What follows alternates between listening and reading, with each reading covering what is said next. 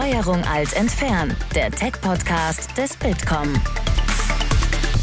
Hallo und herzlich willkommen bei Steuerung Alt entfernen, dem Tech-Podcast des Bitkom. Ich bin Nina Paulsen. Und ich bin Sebastian Klöß. Und wir sprechen heute über den Mangel an IT-Fachkräften in Deutschland und vor allem, was man dagegen tun kann. Dass es diesen Mangel gibt, diese Nachricht ist zwar nicht ganz neu, aber die Zahl ist immer wieder erstaunlich. Ende 2020 waren in Deutschland rund 86.000 Stellen für IT-Experten frei. 86.000. Und wahrscheinlich ist es seither sogar noch etwas mehr geworden.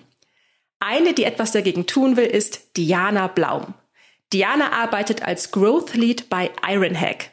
Das ist eine Tech-Schule, bei der man in vielen Ländern der Welt, aber auch remote von zu Hause aus in dreimonatigen Bootcamps zum Beispiel programmieren lernen kann. Mit Diana wollen wir heute darüber sprechen, warum sich ein Einstieg in die Tech-Branche lohnt und aber auch, wie wir dort für mehr Diversität sorgen können. Auch ein sehr wichtiges Thema. Herzlich willkommen, Diana. Schön, dass du da bist. Danke, ich freue mich auch da zu sein. Wir haben 2020 eine Studie gemacht, bei der wir Schülerinnen und Schüler gefragt haben, ob sie Vorbilder im IT-Bereich haben. Am beliebtesten damals Bill Gates und Mark Zuckerberg. Hattest du, bevor du deinen beruflichen Weg eingeschlagen hast, Vorbilder im Tech-Bereich? Tatsächlich nein. Damals, also nach dem Abitur, war es so, dass ich eigentlich Literatur- und Theaterwissenschaften studieren wollte. Das heißt, in der Zeit habe ich mich nicht mit Tech beschäftigt.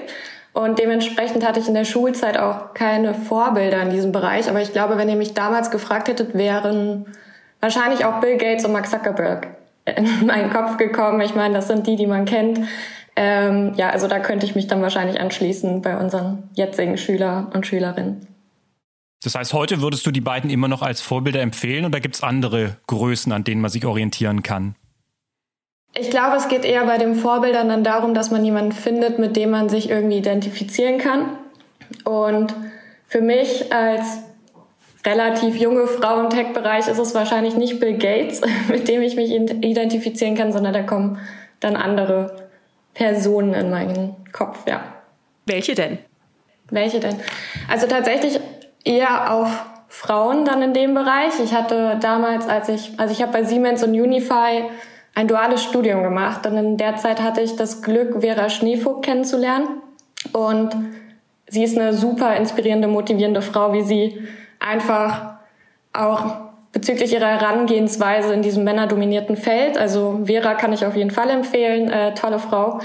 Und auf der anderen Seite die Gründerin von Girls Who Code, äh, auch super spannender Fall. Ähm, ich meine, sie hat das 2012 gegründet, um halt eben die Anzahl von Frauen im Computer Science Bereich zu erhöhen. Und ich glaube, das sind dann so Vorbilder, mit denen man sich dann eher identifizieren kann. Magst du denn mal erzählen, wie du deinen Weg in die Tech-Branche gefunden hast? Also von der Literaturwissenschaft ähm, jetzt in den Bereich Tech? Genau, ähm, das war damals so, also wir kennen das ja wahrscheinlich von unseren Eltern, macht doch mal was Sinnvolles, Bodenständiges und keine brotlosen Künste. Das war so die Ansage, die ich damals bekommen habe. Und dann dachte ich mir so, okay, Wirtschaft fand ich eigentlich auch mal ganz spannend während des Abiturs und habe mich dann super spontan auf ein duales Studium bei Siemens beworben. Hätte auch nicht gedacht, dass ich das bekomme. Ähm, hat dann funktioniert. Und da war ich dann eben in der Telco-Branche, Sparte bei Unify. Und das ist halt auch schon sehr techniklastiger Bereich gewesen. Das heißt, äh, da hat es eigentlich angefangen. Und ich hatte dort das Glück, äh, einen wunderbaren Chef zu haben, der dann jetzt auch noch mein Mentor ist, äh, acht Jahre, neun Jahre später. Das ist schon sehr lange her. Und er hat mir damals dann empfohlen, Siemens doch zu verlassen und noch mein Masterstudium dran zu hängen. Das habe ich dann auch gemacht, habe mich dann für einen Master in Strategie und Innovation entschieden. Und ich würde sagen, durch das Studium mit dem Fokus auf Innovation als auch durch das Feedback eben von meinem Team und von diesem Manager hat dann eben das Interesse geweckt und letztendlich habe ich dann überlegt nach dem Studium, okay, was mache ich jetzt? Ich möchte nicht zurück in so ein Konzern, in deutschen Konzern, sagen wir es so, und habe mich dann bei Google beworben in Irland. Ähm, ich dachte halt, okay, ich probiere es einfach mal. Ich erzähle auch keinem davon, weil wenn es dann nicht funktioniert, wovon man ja ausgeht bei dem Unternehmen, dann wird es auch nicht so peinlich. Ähm, hat dann aber auf jeden Fall doch funktioniert. Ähm, ich konnte es am Anfang nicht glauben, aber seitdem ist es so, dass ich auch eigentlich gar nicht mehr in einen anderen Bereich möchte. Und jetzt halt eben bei Ironhack bin und was da halt eben der große Fokus für mich ist, wie ihr auch sagtet, ist halt eben, dass man anderen Leuten diesen Weg in eben diese spannende Tech-Branche ebnet und so habe ich meinen Weg in die Tech-Branche gefunden. Mm, sehr spannend. Du bist jetzt seit November 2020 bei Ironhack, ne? Und dein Titel lautet Growth Lead. Da stellt sich uns ja auch die Frage, was macht ein Growth Lead? Ja, die Frage habe ich mir am Anfang auch gestellt. ähm, letztendlich ist es so, dass mein Fokus darauf liegt, eben diesen Ironhack Remote-Bereich, also die Online-Bootcamps in Europa voranzubringen, also wachsen zu lassen. Also alles, was uns dabei hilft, mehr Studenten auszubilden und diese dann halt eben auch im Tech-Bereich in neuen Jobs zu platzieren, äh, ist meine Aufgabe. Sieht jeden Tag anders aus, ähm, Fokus ist auch immer anders, aber ja, es macht sehr viel Spaß. Mm, das glaube ich. Ihr bietet bei Ironhack mehrere Studiengänge, kann man es glaube ich nennen, ne? oder mehrere Bootcamps an, unter anderem Webentwicklung, Data Analytics oder Cybersecurity. Vielleicht kannst du mal so ein bisschen aus dem Nähkästchen plaudern. Was ist da gerade am meisten nachgefragt? Wo kommen die meisten Bewerbungen? Wo die wenigsten? Wie viele Menschen studieren aktuell bei euch? Ja, also wie viele aktuell bei uns studieren, ist schwierig zu sagen, weil wir ja auf der ganzen Welt die Bootcamps haben. Letztendlich haben wir pro Bootcamp in der Regel so 20 Teilnehmer höchstens, um halt noch zu gewährleisten, dass es halt sehr persönlich ist und man auch die ganze Hilfe bekommt, die man braucht, um diese drei Monate intensives Lernen äh, möglichst gut zu überstehen. Und wenn es um die Bootcamps geht und die Bereiche, Tatsächlich ist Deutschland immer so der Vorreiter in Data Analytics. Also das sind so unsere deutschesten Bootcamps. Ähm, Wenn es dann um Cyber Security geht, sehen wir, dass es eher im Ausland schon angenommen wird und in Deutschland eher noch so ein bisschen langsam ist, was wahrscheinlich auch daran liegt, dass das Thema halt also ich hätte Berührungsängste, sagen wir es so. Ich würde mich jetzt nicht ohne Vorkenntnisse auf ein Cybersecurity Bootcamp bewerben, sondern mhm. wahrscheinlich auch eher auf Data Analytics, weil ich aus dem Wirtschaftsbereich komme.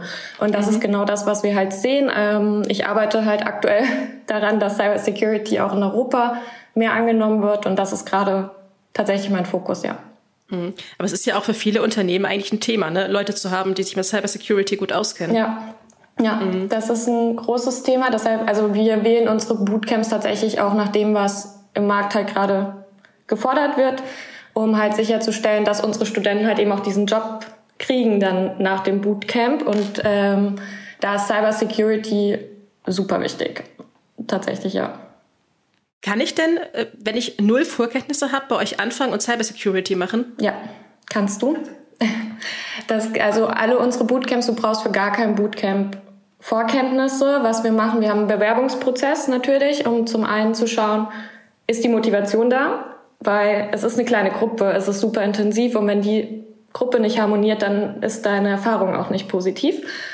Und dann gibt es noch ein technisches Assessment, wo es aber eher darum geht zu schauen, ob der Bewerber ein technisches Verständnis hat und nicht, ob er schon programmieren kann, sonst braucht er ja kein Bootcamp bei uns zu machen, sondern einfach nur, um zu schauen, okay, denkt er in die richtige Richtung und kriegt er das wahrscheinlich hin. Und genau, dann gibt es eben dieses persönliche Gespräch und das technische Assessment, um bei uns studieren zu dürfen.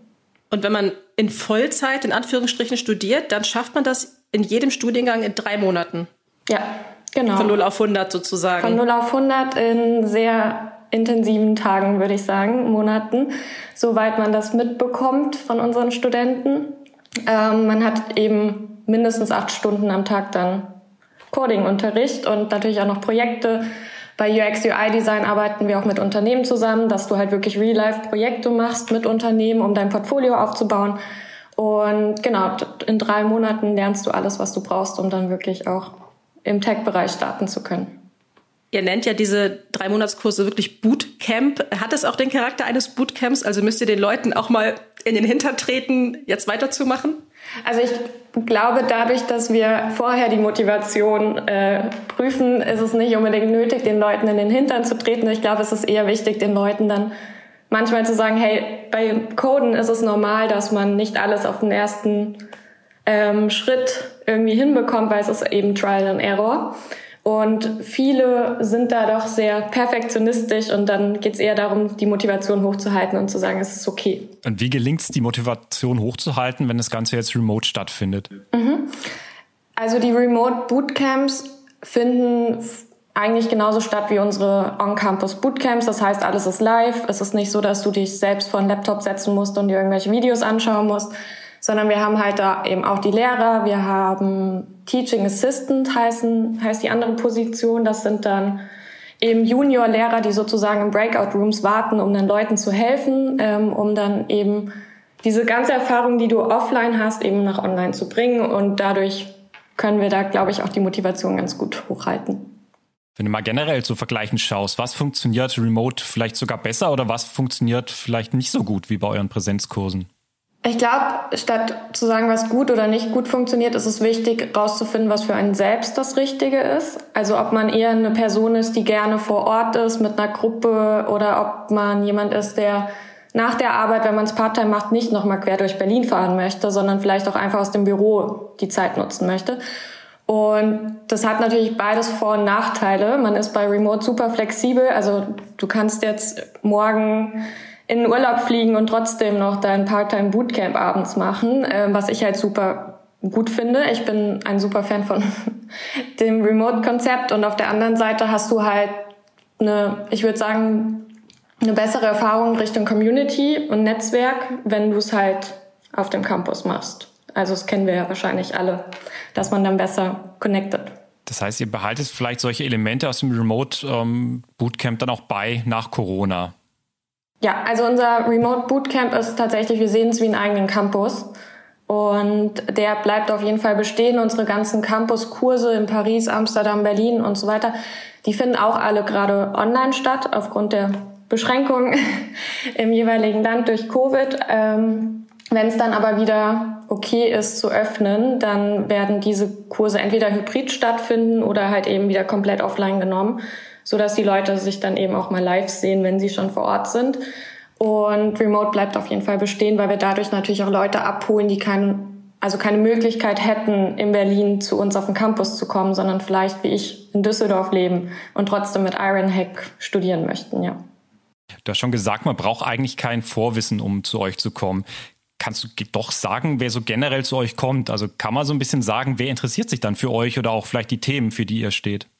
Ja, ähm, also da gibt's glaube ich, zwei Gruppen. Zum einen Leute so zwischen Mitte 20 und Mitte 30, die nochmal die Flexibilität haben, einen komplett neuen Weg einzuschlagen und zu sagen, okay, vielleicht war das Jurastudium jetzt nicht das Richtige für mich und ich finde Tech spannender und dann investiere ich lieber drei Monate, statt jetzt nochmal komplett studieren zu gehen. Ähm, das ist so die eine Gruppe. Und auf der anderen Seite, was wir halt während Covid jetzt auch festgestellt haben oder einen Anstieg sehen, sind halt eben die Leute, die durch die Unterstützung mit dem Bildungsgutschein zu uns kommen, sprich in Kurzarbeit sind oder arbeitssuchend. Und da ist natürlich das große Ziel danach, einen sichereren, vielleicht auch besser bezahlten Job zu finden in der Tech-Branche. Das sind so die zwei Zielgruppen, die wir haben. Hast du ein bisschen Überblick über eure ganzen vielen verschiedenen Standorte? Also ihr seid in Europa genauso in den USA, in Süd- und Mittelamerika unterwegs. Unterscheiden sich da die Personen oder die Personengruppen, die sich vielleicht für euch interessieren? Grundsätzlich würde ich Nein sagen, weil natürlich unser Ziel ist es, Leuten den Weg in die Tech-Branche zu ebnen und dann sind die Ziele doch meist auch dieselben, dass man natürlich da, also Warum würde man sich sonst drei Monate einschließen und programmieren lernen wollen, wenn man danach nicht in dem Bereich arbeiten will? Das heißt, in den verschiedenen Ländern ist es tatsächlich ähnlich von den Zielen her und auch von der Zielgruppe. Bei den Vorkenntnissen würde ich sagen, dass so die Dachregion immer relativ gut vorbereitet in die Bootcamps kommt. Ich glaube, das liegt auch einfach in der Natur der Sache. Wir freuen uns auch immer sehr über deutsche Bewerber. die sind immer top vorbereitet. Und sonst sehen wir aber eigentlich keine großen Unterschiede, weil natürlich auch das Prinzip in jedem Land dasselbe ist von uns. Du hattest gerade angesprochen, dass man bei euch auch per Bildungsgutschein studieren kann. Das ist, glaube ich, neu jetzt während ähm, Corona entstanden. Ist das ähm, ein, ein wichtig werdender Bereich, wichtiger werdender Bereich? Ja, also wir hatten den Bildungsgutschein bereits für unsere Kurse in Berlin und waren dafür zertifiziert. Für Remote mussten wir den ganzen Prozess noch einmal gehen letztes Jahr, ähm, wurden dort jetzt aber auch für alle Bootcamps zertifiziert. Und wir sehen halt also aufgrund der Pandemie natürlich einen super großen Anstieg. Das Gute ist natürlich, dass die Bewerber selbst nicht für die Kosten aufkommen müssen, weil so ein Bootcamp ist jetzt nicht das, was du dir einfach mal eben kaufst, mhm. sagen wir es mhm. so, oder in dich selbst investierst und dadurch gibst du halt die Möglichkeit an Leute weiter, die es sonst nicht hätten, einfach durch den Bildungsgutschein. Und das ist für uns schön zu sehen, natürlich aber auch für die Bewerber, dass sie danach relativ schnell wieder in die Arbeit finden. Die übrigen Studenten, die finanzieren das ja in der Regel selbst ihr Studium. Ich hatte jetzt gesehen, ihr habt die Preise transparent auf eurer Homepage. Das ist irgendwie so ein, so ein höherer vierstelliger Bereich. Ist das für manche auch abschreckend oder sagen alle, nee, das lohnt sich eigentlich so sehr, weil danach habe ich halt einen guten Job in einer guten Branche und das ist ein gutes Investment? Ich glaube, das Wichtige in unserem Bereich, also auch gerade in meinem Job, ist herauszustellen, warum es eben mindestens 7000 Euro kostet, ne, die drei Monate. Weil viele sehen eben Remote und denken, es ist halt wie Coursera ein Online-Kurs und das kannst du natürlich viel, viel günstiger dort machen, zum Teil auch umsonst, wenn du kein Zertifikat haben willst. Ähm, letztendlich ist es aber kein einfacher Online-Kurs, der dich vielleicht kurz beschäftigt, aber danach dir nicht wirklich weiterhilft. Ähm, ich habe auch mal einen gemacht bei Coursera und ich würde sagen, ich kann jetzt nicht unbedingt noch Machine Learning coden. Ähm, das ist dann bei den Bootcamps halt eben anders. Das schreckt auf den ersten Blick ab, aber aufgrund unserer Studenten-Stories, also wir machen Webinars, wo unsere Studenten drüber sprechen, wie sich ihr Leben verändert hat und so weiter, holt man dann Interessierte relativ gut ab, um klarzumachen, was der Unterschied ist und warum es sich lohnt. Mhm. Wenn ich jetzt ähm, eine Karriere in der Tech-Branche plane und zu euch gehe, welche Fähigkeiten brauche ich denn, um auch längerfristig dann am Markt zu bestehen? Also reden wir mal nicht nur über das Coden und über die Hard Skills, sondern über die Soft Skills. Was muss ich können? Ich glaube, das ist wie in jedem anderen Bereich, dass man Lust drauf hat und sich nicht durch die acht Stunden Arbeitsalltag durchquält, weil letztendlich wird sich auf deine Leistung auswirken, wenn du keine Lust auf deinen Job hast. Und das ist meiner Meinung nach, egal was man macht, eigentlich das Wichtigste. Und das ist auch im Tech-Bereich das Wichtigste, auch das, was ich so gesehen habe in den, meinen letzten Jahren in dem Bereich, dass du Lust auf dieses, diesen ständigen Wandel haben musst, aber halt natürlich auch auf Innovation und manchmal auch ein bisschen mutig sein musst, um absurde Entscheidungen zu treffen auf den ersten Blick, die dann aber wahrscheinlich in der Zukunft was Sinnvolles ergeben. Und sobald man dafür offen ist und Spaß daran hat, denke ich, ähm, wird man sehr erfolgreich im Tech-Bereich sein, ja. Mhm. Ich hatte es eingangs schon in der Anmoderation gesagt, dass wir auch über das Thema Diversität sprechen wollen. Deutschland liegt aktuell mit 17 Prozent Frauenanteil in der IT-Branche in Europa auf einem der letzten Plätze. Warum glaubst du, ist das bei uns so? Ähm, ich glaube, wenn wir das wüssten, dann wäre es nicht so. ähm, ich kann jetzt auch nur mutmaßen. Letztendlich denke ich, dass es zum einen, wie soll ich sagen, zum, also ich denke, es hat was mit der Ausbildung zu tun und wie wir erzogen werden. Ähm, Gerade wenn es darum geht, okay, Jungs werden dazu ermutigt, mutig zu sein, sei es auf dem Fußballplatz oder woanders. Und bei Mädchen ist es eher so Richtung Perfektionismus. Also ich übertreibe jetzt einfach mal ein bisschen. Mhm. Ähm, und ich glaube, das Thema dann beim Coden und im Tech-Bereich ist es, dass es ab einem gewissen Alter einfach schon in der Schule so vermittelt wird, dass Mathematik Naturwissenschaften, Informatik eher so die jungen Themen sind, während wir Mädels uns dann doch eher im Sprachenbereich sehen als Beispiel.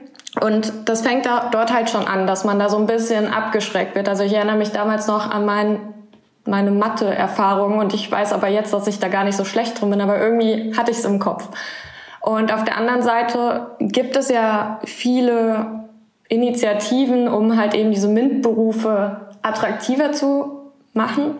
Ich würde aber sagen, dass die nicht unbedingt attraktiv sind, diese äh, Initiativen, weil das doch alles immer sehr eingestaubt wirkt. Also ich denke nicht, dass so ein Girls Day ähm, bei Siemens dabei hilft, dann ein Mädel da drauf scharf zu machen, sozusagen in ja. die Tech-Branche zu wechseln, sondern da, es macht mehr Sinn, glaube ich, zu zeigen, okay, wofür braucht man Tech und was kann man damit wirklich machen? Sei es man sieht irgendwie einen Lifestyle-Influencer und er hat einen Shop oder sie hat einen Shop und natürlich musst du dafür programmieren können, aber das sehen viele nicht. Und ich glaube, wenn man eben bei diesen Vorbildern von eben jüngeren Mädels ansetzt und dort zeigt, hey, wofür brauche ich Tech und was macht diese Person damit, ist das spannender, als zu sagen, hey, komm mit mir ins Büro und schau dir den Tech-Beruf an.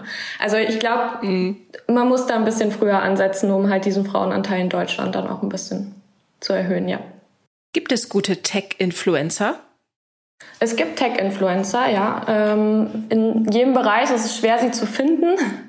Ich schaue auch oft da mal nach. Ähm, sie sind, es ist halt ein Nischenbereich und da triffst du auf Instagram, sagen wir jetzt mal, nicht einfach drauf, wenn du sonst Mode-Influencern folgst oder da ist halt der Algorithmus im Weg, wie man es sagen möchte. Aber ja, es gibt gute Influencer. Ich finde es aber auch spannend, wenn man dann halt eben, also ich habe jetzt in der Vergangenheit zum Beispiel mit Louisa Lyon gesprochen. Ähm, sie ist Fashion-Influencerin, aber auch natürlich Digitalunternehmerin und war bei ihr im Podcast und wir haben ein bisschen über das Thema Frauen in Tech gesprochen und damit holst du halt eine Zielgruppe ab, an die du normalerweise nicht rankommst und die du natürlich auch sensibilisieren möchtest, dass es cool ist. Und dass du eben so einen Job wie Luisa haben kannst, wenn du eben auch programmieren kannst als Beispiel und von vornherein dir irgendwie eine tolle Webseite bauen kannst. Und ich glaube halt, wenn man da an die richtigen Leute geht oder an die richtigen Influencer für jüngere Frauen oder Mädels noch im Abituralter, dann ähm, sollte das ein besserer Weg sein, als wieder auf eine Initiative von der Politik zu warten. Und wie ist es bei Ironhack, der Frauen-Männer-Anteil unter euren Studenten?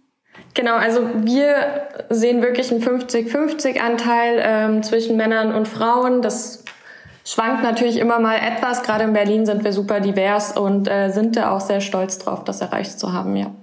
Mhm. Du hattest gerade schon mal kurz den Girls Day angesprochen und Initiativen aus der Wirtschaft, die du für ja zum Teil einfach nicht so geeignet hältst, um, um, um junge Frauen für Tech zu interessieren. Aber welche Rolle müssten denn Unternehmen spielen? Also hast du das Gefühl, dass Unternehmen da schon gut darauf achten, ähm, divers einzustellen? Ist es eher die dünne Bewerberlage? Also was könnte die Wirtschaft schon tun, um da noch ein bisschen den Turbo einzulegen? Also ich glaube, Sie sprechen ja auf jeden also meiner Erfahrung nach werden Frauen genauso angesprochen wie Männer im Bewerbungsprozess von Anfang an. Ähm, die Wirtschaft hat auch verstanden, dass diverse Teams eher zu Innovation führen. Das Thema ist halt einfach, dass natürlich auch sich immer noch weniger Frauen bewerben, weil halt einfach auch weniger Frauen in dem Bereich ausgebildet sind. Ich glaube, die Statistik ist irgendwo bei 20 Prozent sind in der Regel Frauen auf IT-Berufe und natürlich, wenn es so wenige sind, dann spiegelt sich das natürlich in der ganzen Stage einfach weiter und es werden dann eben auch weniger Frauen eingestellt und deshalb sind wir aktuell noch bei den 17 Prozent. Brauchen wir eine Frauenquote? Schwierige Frage. ähm, ich, damals habe ich noch Nein gesagt, weil ich ähm, auch einfach noch nicht so erfahren in dem Bereich war, würde ich sagen. Mittlerweile, ja, ich denke schon, ähm, einfach auch aufgrund der Art und Weise, wie wir einstellen und ähm, welche Beiße da eben rauskommen im Einstellungsprozess. Deshalb ja. Welche Rolle spielt denn die Schule? Also unabhängig davon, ob jetzt Schülerinnen oder Schüler, was kann die Schule machen, um vielleicht gerade Tech-Berufe attraktiver zu machen? Also wir hatten ja schon mal kurz über diesen Erziehungsanteil gesprochen, ähm, dass man vielleicht auch Mädchen ermutigt, sozusagen sich ähm, auszutoben, wenn es darum geht, zu programmieren und vielleicht, dass die Schule den Computer eher als Mittel sieht, statt einfach nur als Teil für einen Informatikunterricht, wo man lernt, wie man den Computer anmacht. Das war auf jeden Fall damals bei mir so. Und das war nichts, wo ich dann gesagt habe, hey, super interessant, da möchte ich weiter dranbleiben und mehr drüber lernen, wie ich in Word ähm, formatiere, sondern dass man vielleicht einfach sagt, hey, wir entwickeln jetzt ein Spiel zusammen, weil das ist gar nicht so schwierig. Das kriegt jeder hin. Das ist wie Sprachen lernen. Und jeder hat dann gewissen, gewisses Grundverständnis, was man eben abholen muss. Und ich glaube dann, sobald man den Lehrplan anpasst und da auch einfach vielleicht interaktiver mit den Schülern dran arbeitet, ähm, sollte das auf jeden Fall schon mal helfen. Ich erinnere mich auch noch gut an meinen Informatikunterricht zurück, wo es auch gerade so um Textformatieren sehr stark ging. Sollte denn wirklich so ein Informatikunterricht einfach verpflichtend sein für alle Schülerinnen und Schüler, aber sich dann vielleicht gerade so in ja, Bereiche öffnen, die dann jenseits von vielleicht Tabellenkalkulation oder auch Reimumsetzen von mathematischen Formeln in irgendeiner Programmiersprache ist? Ich finde schon, dass man sagen kann, okay, für ein, zwei Jahre kann es verpflichtend sein und danach ähm, entscheidet man selbst, ob man das weitermachen möchte oder nicht. Wie gesagt, also wie wir gerade schon beide gesagt haben, sollte es dann aber Änderungen im Lehrplan geben, damit Leute überhaupt Lust drauf haben. Und dann macht es meiner Meinung nach auch Sinn, das Ganze verpflichtend zu machen. Weil letztendlich, du brauchst irgendwann wahrscheinlich mal SQL, wenn du zum Beispiel mit Daten arbeiten wirst, um eben an die Daten überhaupt ranzukommen, um Entscheidungen zu treffen. Und das sind halt so Kleinigkeiten, wo man, glaube ich, früh ansetzen kann, um so die Berührungsängste zu nehmen, die ich zum Beispiel hatte, bevor ich im Tech-Bereich gelandet bin, dann gemerkt habe, hey, es ist, es ist gar kein Hexenwerk. Also man muss halt nur wissen, was man gerade in den Computer eintippt und dann ist es halt wie Mathematik oder Englisch oder was ähnliches. Also ja, ich denke schon für eine kurze Zeit mit dem neuen Lehrplan. Zum Lehrplan gehören dann auch immer die Lehrer, die das Ganze umsetzen. Hast du da irgendwie einen Tipp, wie man es schafft, dann vielleicht auch Lehrerinnen und Lehrer mehr für die Thematik zu begeistern, damit die das Feuer dann auch weitergeben können an die Schülerinnen und Schüler? Also ich glaube, die neuere Generation ist wahrscheinlich genauso begeistert von Tech wie wir im privaten Bereich. Wenn es dann um den Schulbereich geht, sollte man vielleicht erstmal damit anfangen, dass jeder einen Laptop bekommt, ähm, man sich nicht privat mit seinen eigenen äh, Computern, Zoom-Meetings und so weiter durch äh, die digitale Schule schlagen muss, sondern da sollte man erstmal das Fundament aufbauen und dann kann man von da aus, glaube ich, weiterschauen, wie äh, begeistern wir die Lehrer noch mehr, um den Schülern das weiterzugeben. Aber dafür braucht man halt erstmal die technische Grundvoraussetzung, würde ich sagen. Was wäre denn so ein ideales Alter, ab dem man vielleicht anfängt, Schülerinnen und Schüler so an diese Technik ranzuführen oder vielleicht dann auch ans Programmieren ranzuführen? Also ich glaube, früher war es ja noch anders, aber mittlerweile haben sie ja schon alle relativ früh ein iPad, ein Handy. Ähm, ich weiß noch, dass ich, glaube ich, in der sechsten Klasse oder so mein erstes Alcatel-Handy bekommen habe und das war ein Traum.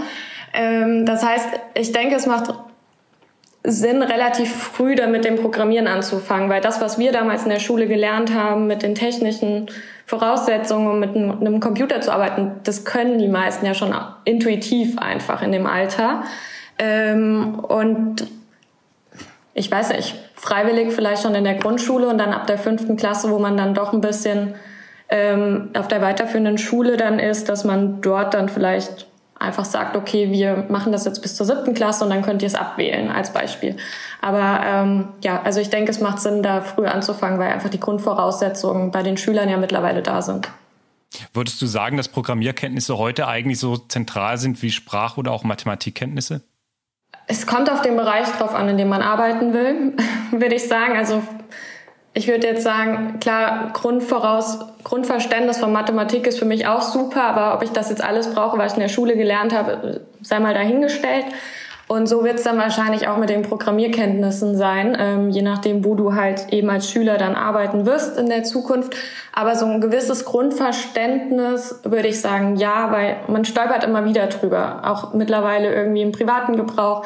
Es ist ja nichts mehr, was super selten in unserem Leben auftaucht, dass man sagt, okay, ähm, ich habe jetzt einen Computer vor mir und ich brauche ein gewisses Grundverständnis davon. Deshalb ja, also ich denke mittlerweile, um wirklich erfolgreich in der Zukunft zu sein, ja. Wie viel, Grund, ähm, ja, wie viel Grundverständnis braucht man aus deiner Sicht denn? Also ein Computer bedienen oder ein Smartphone bedienen kann man ja auch ohne groß zu wissen, was da drin jetzt eigentlich passiert. Aber du als Expertin, was glaubst du, wie viel Insights brauchen wir als mündiger Nutzer dann doch? Also wie gesagt, es kommt immer auf den Bereich drauf an. Ich kann jetzt halt aus meiner Erfahrung sprechen, dass ich zum Beispiel bei meinem Job bei Google, wenn ich was vorbereiten musste für meine Kunden oder ähnliches, dann gab es da niemanden, der mir die Daten rübergespielt hat, sondern ich habe tatsächlich in meinen ersten Monaten angefangen, mir SQL selbst beizubringen, weil ich es vorher nie gelernt habe, um dann auf die Datenbanken zuzugreifen. Und ich glaube, es wird nicht mehr nur bei Google, wo ich ja in einem Sales-Job war, noch nicht mal wirklich in einem Programmierjob, ähm, und auch bei anderen Firmen, jetzt auch bei Ironhack, wird es halt immer normaler, dass man davon ausgeht, okay, du kriegst das schon irgendwie hin, beziehungsweise du solltest das eigentlich hinkriegen. Und natürlich ist es dann super, wenn du es schon kannst, beziehungsweise wenn du dann keine Berührungsängste hast, dich damit auseinanderzusetzen. Und also ja, ich denke, es kommt auf den Bereich drauf an und so ein gewisses Grundverständnis sollte da sein, beziehungsweise auch einfach es sollten keine Berührungsängste da sein. Und das ist, glaube ich, das, die beste Voraussetzung, um dann ähm, sich die Sachen beizubringen und zu lernen. Wie schafft ihr das denn bei euren Kursen dann auch, dass die Leute dann gerade zukunftssicher fit sind? Also ich erinnere mich noch, neben damals Tabellenkalkulation in meinem Schulinformatikunterricht war sowas wie Turbo Pascal. Turbo Pascal komme ich heute nicht mehr so wahnsinnig weit, ähm, aber generell verändern sich Programmiersprachen ja sehr schnell. Also wenn man jetzt so ein Bootcamp anbietet oder in der Schule aktiv ist in dem Bereich, wie schafft man es dann wirklich so Basics zu vermitteln, mit denen dann die Absolventinnen und Absolventen später sich einfach auch weiterentwickeln können? Genau, also zum einen bei unseren Bootcamps ist es so, dass wir passen den Lehrplan halt konstant an. Wenn wir sehen, okay, die eine Programmiersprache ist unattraktiv, dann passen wir es so weit an, dass wir halt wieder für den Markt sozusagen das Richtige vermitteln. Ähm, Wenn es dann aber darum geht, wirklich langfristig fit zu sein in dem Job, ist das, glaube ich, eine gewisse Eigenverantwortung auch dabei wenn du einmal dieses Grundverständnis, von dem wir ja die ganze Zeit sprechen, gelernt hast, dann solltest du auch in der Lage sein und so interessiert sein an deinem Job und auch an der Zukunft im Tech-Bereich, dass du auch weißt, hey, in den nächsten Monaten wird Cybersecurity zum Beispiel immer wichtiger. Warum bilde ich mich nicht dabei weiter aus? Und ja, Eigenverantwortung ist da, glaube ich, wie in jedem anderen Beruf, um dann langfristig erfolgreich zu sein, so das Stichwort, ähm, was wir natürlich auch vermitteln unseren Studenten. Wenn du vielleicht nochmal auf andere Länder schaust, machen andere Länder da was besser gerade so im ähm, Hinblick auf Anpassung an neuere Trends oder auch an schnellere Umsetzung von neueren Trends im Tech-Bereich?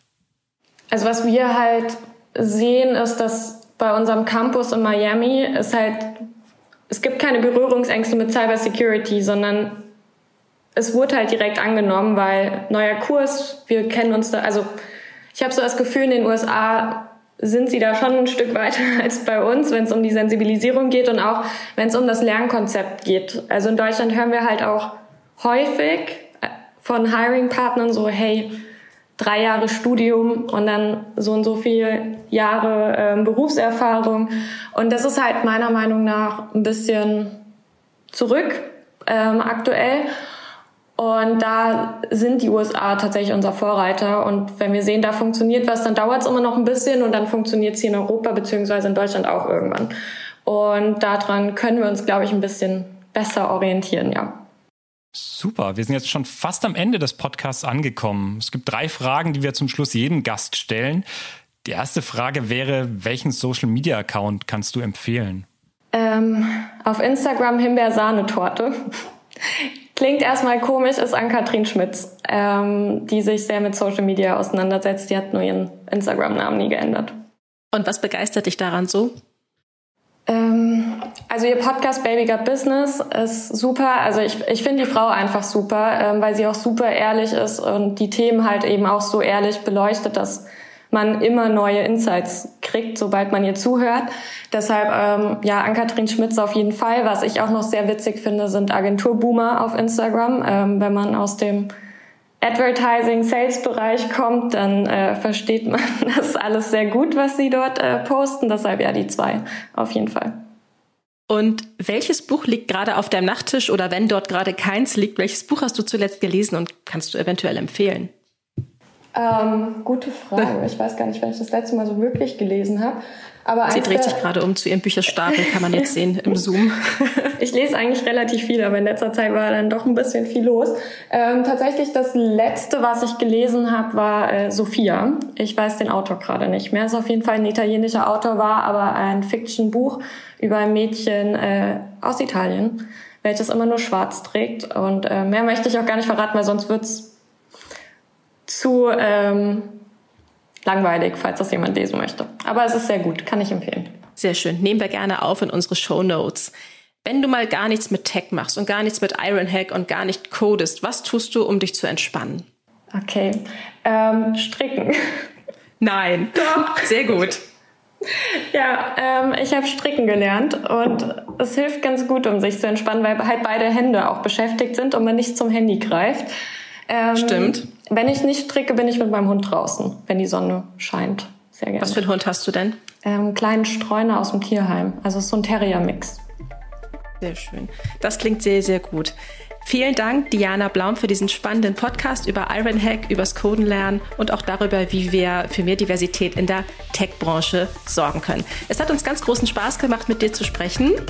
Und ähm, Alle Informationen zum Podcast gibt es wie immer auch auf www.bitcom.org/podcast. Vielen Dank. Danke euch. Das war Steuerung alt entfernen, der Tech-Podcast des Bitkom. Weitere Folgen findet ihr auf www.bitcom.org/podcast.